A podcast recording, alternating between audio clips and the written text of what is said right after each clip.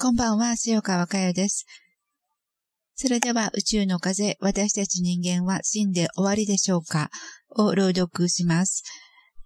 えー、引き続き6、宇宙はあなたの中で語っています。今日はこの章の最後まで読ませていただきます。えー、私は瞑想する中で一方的に宇宙たちが語ってくる場合もありますが、その宇宙たちと語り合うこともしています。えー、その一部を紹介します。私たちはあなたがまだ知らない宇宙の実態をあなたの心に伝えます。波動として伝えます。私たちは愛を求めてきました。優しい優しい思いを求めてきました。私たちはあなたから、それはあなたたちの心の中にあるんですよ。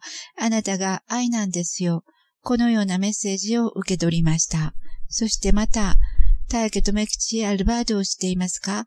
私たちが待ち望んできた波動の世界です。というメッセージも受け取りました。だから私たちもまた心を見つめながらその世界に心を向けています。そしてあなたはさらに語ってくれました。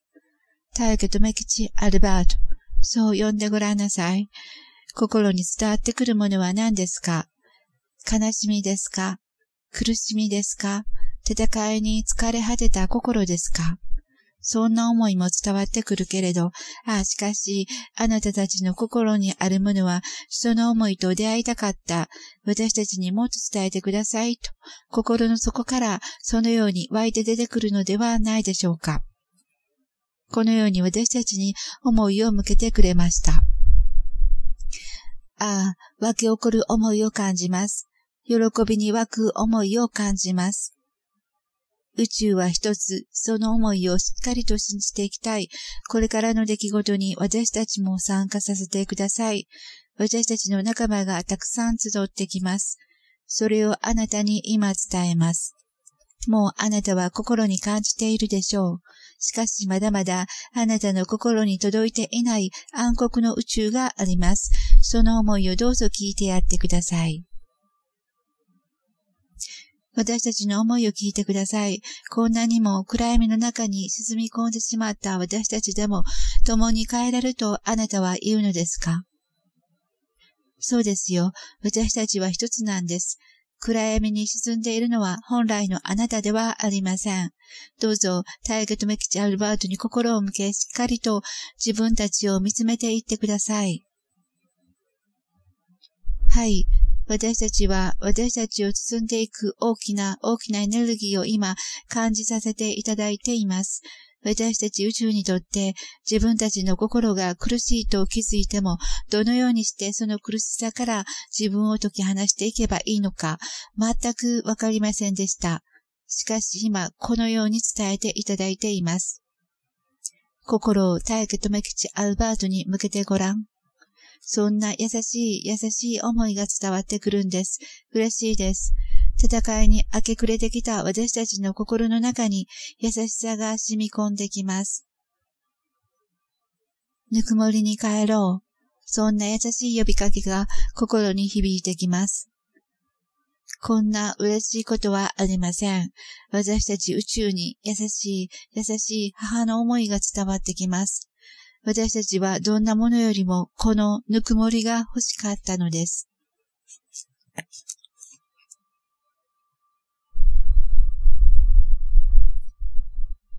これまでご紹介してきたように私は日々このようにして自分の中の宇宙、私自身に思いを向ける時間を持っています。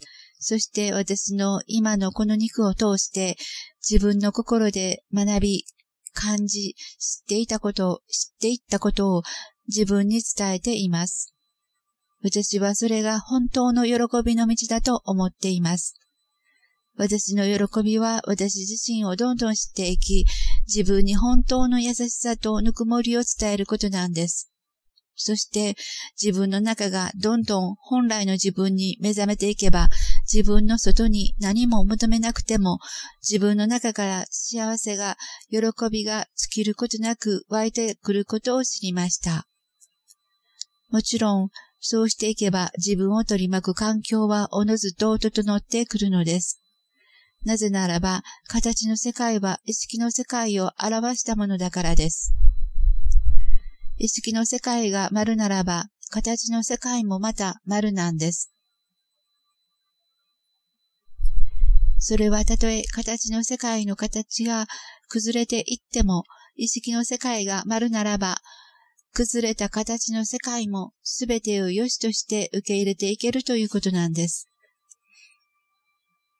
人間の本当の喜びと幸せがどこにあるのかを本当に知ってくれば、自分の心は形の世界を握りません。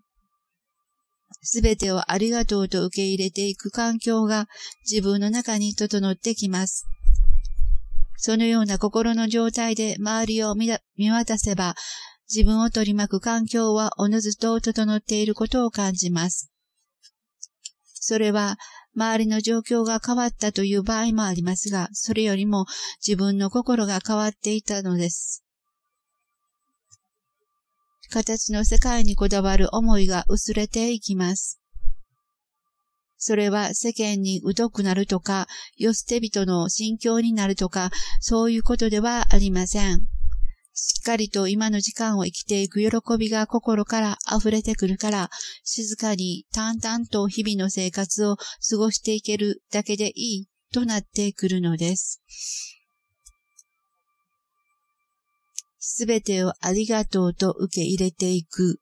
この心の状態を自分の中に作っていくことはなかなか難しいです。しかし、しかし、すべてをありがとうと受け入れていく。それが私たちの本筋なんですね。私たちがずっと受け入れてくれてもらっていたように、自分を自分で受け入れていくしか、道は残されていません。自分の心を縛って、うん、窮屈の中で、えー、道徳的にしていくんじゃなくて、